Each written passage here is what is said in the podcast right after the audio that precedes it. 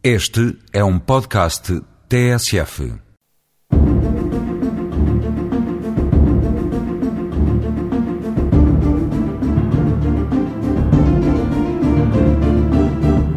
Embora todos os tribunais sejam chamados a desempenhar um insubstituível papel na tarefa de recusar a aplicação de normas inconstitucionais, isto é, que infringam a Constituição ou os princípios nela consignados, na expressão consagrada, não é a mesma a sua intervenção, compreendendo-se que caiba ao Tribunal Constitucional, enquanto alta instância especializada naquele controlo, um papel de proeminência na repartição funcional de tarefas prevista na Constituição. Assim, naqueles casos, aliás excepcionais, em que se suscitam dúvidas sobre a conformidade com a Constituição de normas concretas que constam de um projeto de diploma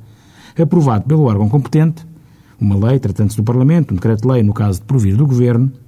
o Presidente da República, autoridade a quem compete o remate do processo legislativo através da promulgação ou assinatura,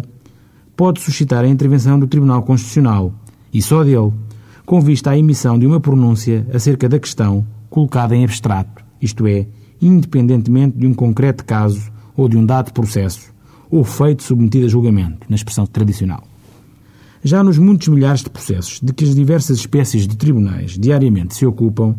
a fiscalização da constitucionalidade é difusa, quer dizer, compete desconcentradamente a todos e cada um dos tribunais, constituindo um dever-poder, invertendo a ordem tradicional, de cada julgador. Está previsto um sistema de recursos, em alguns casos obrigatórios, das decisões em que se suscitem as questões de conformidade de normas com a Constituição e os princípios nela consignados, como diz a expressão tradicional.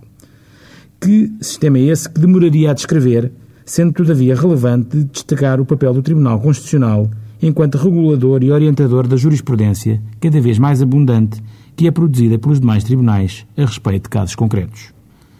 Já a remoção da ordem jurídica a título definitivo, válido para todos os casos e não apenas para esta ou aquela concreta situação submetida a julgamento,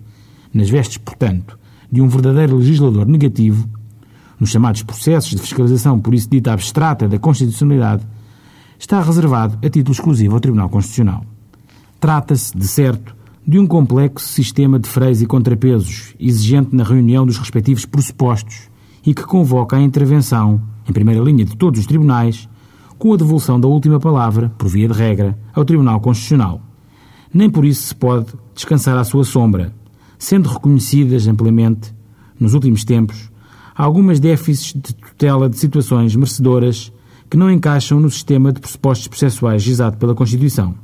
O certo é que a tal sistema se deve e continua a dever, sem margem para qualquer dúvida, mesmo dúvida desrazoável, um assinalável progresso do direito e dos direitos dos cidadãos, que é de elementar justiça em tempos conturbados destacar.